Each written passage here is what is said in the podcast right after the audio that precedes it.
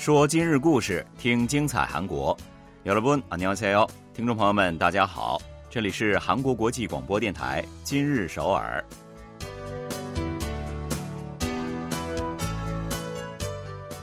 聚焦今日首尔，体会当下韩国，让我们带您走遍韩国的每个角落，让我们把最真实的韩国送到您的耳边。各位听众，大家好，我是主持人朴龙军。 听众朋友们，大家好，我是主持人立新，很高兴与您相会在今天的今日首尔。现在呢，多大年纪才能算是老人呢？嗯，随着我们生活条件的不断改善，还有医疗技术的不断进步啊，人们的寿命呢，其实也越来越长。而且呢，大家好像都有这样的感觉，哎，现在的人啊，真的是不显老啊。嗯，何止是看起来不显老啊，心态也都是越来越年轻了。首尔市日前发布二零二二年首尔市老年人实况调查，调查结果显示呢，首尔市老年人平均认为七十二点六岁才算老。嗯，那这个呢，要比法定老年人口的基准，也就是六十五岁，多出了七点六岁啊。嗯，那据悉呢，首尔市自从二零一二年起，每两年进行这项调查。那这一次的调查呢，是去年六月起实施的，为期两个月。面向生活在首尔的三千零一十名六十五岁以上老人进行的。比较值得瞩目的是啊，此次调查的受访者中呢，包括了一九五五至一九五七年出生者。那这里面呢，就有婴儿潮一代啊，是一九五五到一九六三年生的人，他们呢已经开始步入老年了。是的，这一代人呢也创造了韩国的经济奇迹嘛。那根据调查呢，受访者当中也是有百分之四十一点六仍在工作。也就是说，还有四成多的老年人退而不休啊！这其中呢，也有不少人是希望发挥余热的。当然了，也有人呢是因为生活等各方面的原因而继续打拼的。在健康状态方面啊，以五分为满分的话，受访者评估自己的健康状态平均分为三点三分。看起来这届老年人啊，对自己的身体状况还是比较有信心的啊。嗯，是的。啊，不过除了身体状况呢，老年人的精神状态似乎也是非常需要关注的哈。八十岁以上独居、月均收入没有到达一百万韩元的老年人群呢，会有比较强烈的抑郁感。那百岁时代真的已经来临了，身心健康的度过老年生活才是最重要的。好的，那接下来呢，就让我们一起走进今天的今日首尔，看一看本期节目有哪些内容要跟大家分享吧。随着海外游客逐渐回归，明洞商圈重新焕发活力，大量东南亚游客前往旅游，明洞街头刮起了清真风。将空置老房变成创业空间，从大都市前往地方寻找梦想。在政府青年村项目的帮助之下，年轻人把不可能变成了可能。谁说电焊工不能是女性？韩国职业培训机构焊接专业的女学生不断增加。当女性拿起电焊，便是一个真正的女汉子。好的，让我们先来听一首歌曲，然后了解详细内容吧。为您带来的是 Sunny Hill 演唱的《扑通扑通》，不要走开，马上回来。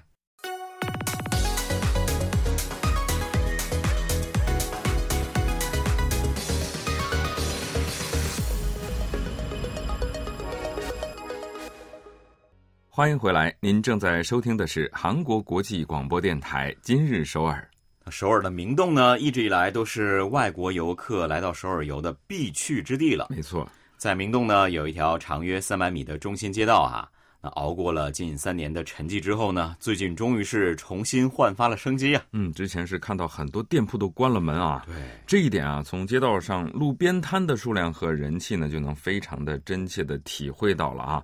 新冠疫情时期啊，这条街呢，甚至都不如一般的街道热闹，那路边摊的身影更是当时都消失不见了。是的。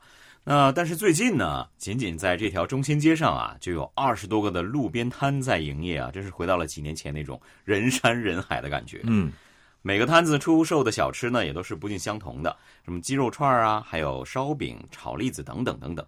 真的是香气四溢，让人走几步就不由得停下来尝一尝啊！是啊，美食绝对是不可辜负的啊！嗯，有记者呢在这些路边摊里啊，看到有七家都挂出了 “halal” 啊，也就是清真的认证标志。阿拉伯语 “halal” 的意思就是法律许可的或是正当的。对，这个绝对是最近明洞复苏之后一个新的现象了啊！嗯。清真食品指的就是按照伊斯兰教教法来宰杀的伊斯兰教徒可以食用的食品。当然了，这其中呢有不少的路边摊并不是真正获得了清真认证，因为呢，想要获得正式的清真认证啊，是要经过伊斯兰相关机构要求的非常严格的认证程序。嗯，有一些摊主说呢，挂出这个标志主要是给东南亚游客看的，告诉他们自己出售的食品没有使用猪肉。嗯，其实，在新冠疫情爆发之前呢，明洞的金主啊，毫无疑问就是中国游客了啊。甚至呢，还有这个韩语发音的“游客”游客这这个词，已经成为了特指中国观光客的一个称呼了。但是最近明洞的风景是正在发生改变。由于疫情啊，中国游客与之前相比，几乎可以用“消失”这个词来形容。嗯，而他们的缺席呢，正在由东南亚的游客来填补起来啊。这个真的是肉眼可见啊。嗯，那去年访问韩国的外国游客总数呢，大概是两百万人次。这和疫情之前二零一九年的一千四百四十多万人次相比，可以说是少得可怜了。嗯，但是如果仅仅从游客比例来看的话呢，我们可以发现，中国游客从二零一九年的约百分之三十三点九，骤降到了去年的百分之三点三，而同期呢，东南亚游客则是从百分之十三点一。增加到了百分之二十六点七。嗯，像在明洞卖鸡肉串的摊贩朴某，在去年年底是率先挂起了清真标志。他说呢，来自东南亚的游客大幅的增加，特别是印度尼西亚和马来西亚人里有很多的穆斯林，所以呢，他就先挂上了清真标志。是的，那有一些摊主呢，则是干脆的就雇佣穆斯林来工作。来自乌兹别克斯坦的穆拉德，去年秋天呢，开始在明洞做卖羊肉串的兼职。他说了。和韩国人相比呢，我卖的清真食品是更受穆斯林朋友的欢迎的。应该是因为他们看到卖肉串的是跟自己一样的穆斯林，更加的放心了哈。对。不仅是路边摊，在东南亚游客中很有人气的韩餐厅也在陆续的出现。那前去采访的记者在下午六点左右看到明洞的一家韩餐厅里面，七张桌子已经都坐满了东南亚的游客。是的，那据说呢，这家餐厅提供的是有清真认证的韩餐啊。当天呢，来到这家餐厅的一名印度尼西亚游客说了，自己呢是通过韩剧爱上韩国的，一直就想来看一看。不过呢，因为是第一次来，所以呢还是很担心吃饭的问题的。嗯，能在明洞吃到清真韩餐哈，他一定非常的高兴。明洞的其他店铺呢，也感受到了明显的变化。那一家化妆品店的员工介绍说，每天大约有三十名外国顾客买东西，其中百分之七十到百分之八十都是东南亚的游客。嗯，一名饰品店的员工也说了，疫情前呢，大部分的顾客都是中国游客。但是现在呢，每天都要接待五十多位的东南亚游客，已经占到了整体顾客的一半以上了。明洞街头啊，还能看到很多操着各种语言招揽顾客的商贩。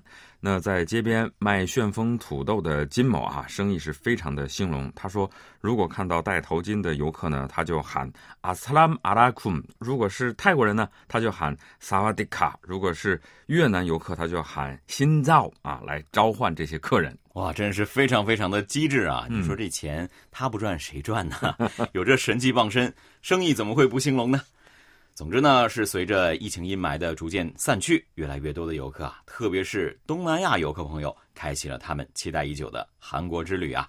那这也给明洞这样的旅游胜地呢，带来了更多的活力了。嗯，相信不久的将来哈，中国游客也将大举的回归。那么在明洞商贩们此起彼伏的这个外语的揽客声中，又将听到久违的“你好，再见”啊，明洞商圈也将更加的火爆。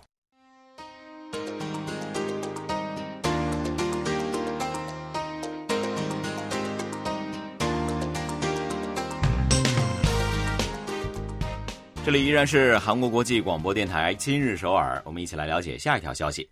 在全罗南道木浦市老城区的如达山半山腰啊，有一座三层的建筑，这是一个不管来自哪个地区，所有人都可以自由共享的工作空间。嗯，这个地方呢是韩国最早的青年村企业没关系村代表洪东宇对空置许久的一家西餐厅进行改造后建造的。那这个没关系村啊，就是这个企业的名字。嗯。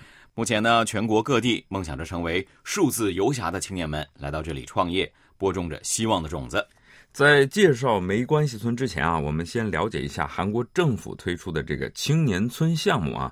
这个项目呢，主要是在一定的时间里，让年轻人通过体验当地生活、进行创业培训等，帮助他们在地方扎根。嗯，而这个没关系村呢，就是这一项目的第一个成功案例了。五年前，没关系村参与了行政安全部推动的民众主导空间活用事业。他们提出的将地方上的各种闲置的空间来进行改造，来为青年们提供工作和创业空间的计划被选中了，从而呢就迈出了这个第一步。没关系村主导运营的旅行项目啊，其实也是非常有人气的啊。三十名从首尔来的青年呢，会在地方上生活六周的时间，在这个过程当中呢，他们一起谈生活、聊梦想，然后呢，共同实践定出的小目标。是的。在之前举办的两期活动中呢，年轻人也是拍出了一部电影，出版了三本书，还举办了青年村庆典，可以说是大获成功啊。而作为后续的项目呢，没关系村还收购了企划公司，还有素食餐厅以及住宿设施等等，来增加着各方面的投资。中青南道书川的生活技术学校也是青年村项目之一了。他们呢将一家闲置了十多年的旅馆进行改造，并且呢在二零二零年底啊正式开业。这个地方之前曾是为了买卖寒山苎麻而从韩国各地啊涌来的商人们居住的这个旅馆，现在呢已经没有从前的熙熙攘攘了。嗯，那被青年们改造的这个废弃旅馆呢，变成了一个实验空间了啊。他们呢在这里利用苎麻还有素曲酒等寒山特产资源来寻找着新的创意。在清酒的故乡全北群山，哈，年轻人们呢开发出利用当地食材酿酒的项目，并且打造出了清酒主题的旅游路线，是吸引了不少的游客前来体验，为当地的经济啊注入了活力。嗯，他们的这个项目的名字啊很有意思，叫“酒熟了”啊，是不是听着就感觉哇很有韵味？让人感到非常的好奇呢，非常想喝啊！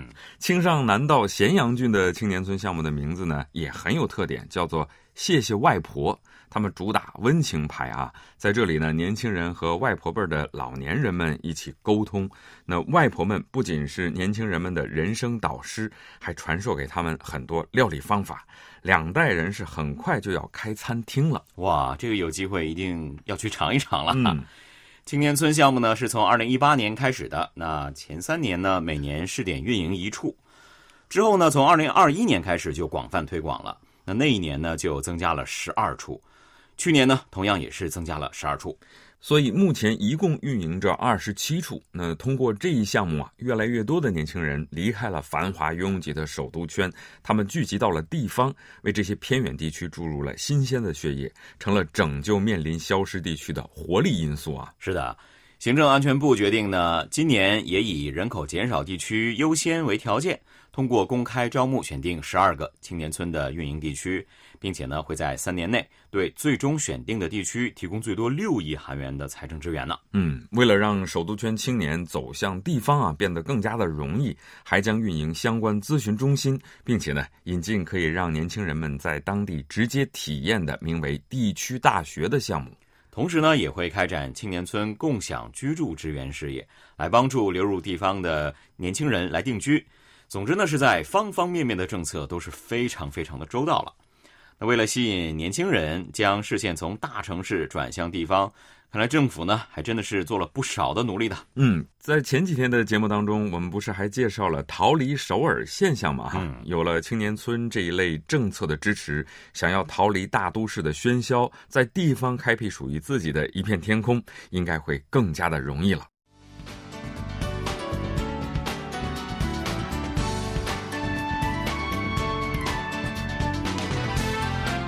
这里依然是韩国国际广播电台今日首尔，一起来看最后一条消息。嗯，这月的八号呢，韩国理工大学仁川校区举行了毕业典礼。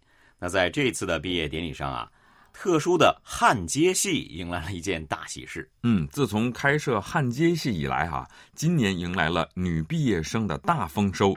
今年毕业生一共是三十人，其中就有八人是女学生，占比啊达百分之二十七。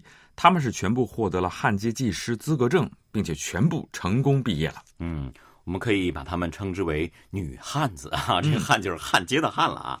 所以呢，这群女汉子真的是不简单，因为每天呢都要在高温、火花、烟尘当中工作，所以呢，焊接一直以来都是被人们称为是糙汉子们的天下。那这一次的焊接系的毕业照里呢，就居然有了八朵金花，真的是彻底出了圈了。嗯，李素罗哈就是这八名女毕业生当中的一员。她曾经想考音乐学院的单簧管专业，但是很遗憾没能如愿。后来呢，就在地方上的一个银行做了合同工。嗯，合同工的工资呢，当然不高啊。那整天坐在窗口工作，也是让他感到非常的厌烦。所以呢，就又换到了大型的游乐场来打工，还在一家三明治专卖店工作过。但是呢，都是心意阑珊啊。直到有一天啊，他偶然看到了一名从韩国理工大学焊接系毕业的女焊工的博客，他一下子感觉眼前一亮啊，这不就是我想要找的工作吗？嗯，可能满眼都是焊接的火花。嗯，所以呢，他立马就填写了入学申请书了。在完成了一年的课程以后呢，也获得了焊接技师的资格证。不久前呢，他被一家消防设施企业聘用为正式员工了。他说啊，因为曾经辗转在各种职业之间，才会更加的深刻体会到学习一门技术傍身才是正解。而且焊接这种工作呢，无论男女啊，随着经验的积累，待遇会越来越高，非常值得挑战。是啊，拿单簧管的手，最终拿起了电焊啊。那除了他以外呢？这一次一起毕业的其他的女同学呢，也都是有着各种不同的背景，有三星电子生产职员，还有游戏公司商品设计师，也有制药公司的职员等等。他们呢，都是结束了人生的第一幕，来作为焊接技师拉开了第二段路的序幕。嗯，八个人中哈，年纪最大的郑一登，在高中毕业后呢，他就一直在三星电子和 LG 显示器做操作工。虽然工资不低啊，但是工作本身是太单调了，所以在工作八年之后，他就辞职了，也是很有勇气啊。嗯，那以后呢，他还考取了美容师资格证，甚至呢，为了成为潜水讲师，还去了埃及学习呢。但是仍然没有觉得很喜欢。不过呢，直到当他拿起电焊进行焊接的时候，他会有一种很激动的感觉，在火花当中，新制品的诞生也让他倍感喜悦。看来这个焊接啊，应该就是他的天职了啊！韩国理工大学呢，是由雇佣部旗下产业人力工团出资建立的职业培训专门学校。因为是公立学校啊，一年课程的学费全额由国家支援。是的，而南仁川校区特殊焊接系现招三十人，之前呢每年也是只有一两名女学生，但是随着女性也可以挑战焊接技师职业。与其高不成低不就，不如学习一门技术等意识的转变呢？女学生的数量也是越来越多了。今年的三十名新生当中呢，也有九名是女性啊，比去年还多了一名。这次毕业的八位女同学呢，都成功的在半导体管道公司、消防设备企业、天然气管道公司、重装备配件等企业呢，找到了他们的工作。是的，他们也异口同声的说啊。即使作为白领在公司就业，也不知道什么时候就会被炒鱿鱼了。但是如果做焊接技师呢，只要技术过硬，那就可以想工作多久就工作多久，赚钱呢也是不在话下的。当然哈，成为这个焊接技师并不容易了哈。那为了防止焊接的火花四射，每次练习啊都要穿戴皮质的围裙套袖和脚套。夏天会满头大汗，在实习的过程中也经常会有烧伤的现象。是的，听起来就很辛苦哈。嗯，但是呢，女汉子她就是这么练成的，对吧？正是因为他们在这样的火花四射当中坚持与热爱，才能够绽放出别样的人生精彩嘛。好的，那今天的今日首尔节目呢，又到了结束的时候了。非常感谢各位的收听，在节目最后呢，再送给大家一首歌曲，是由李弘基和柳惠胜共同演唱的《曾经爱过》。那我和龙君呢，在这里就跟大家说一声再见了，听众朋友们，안녕히계세 요， 안녕히계세 요。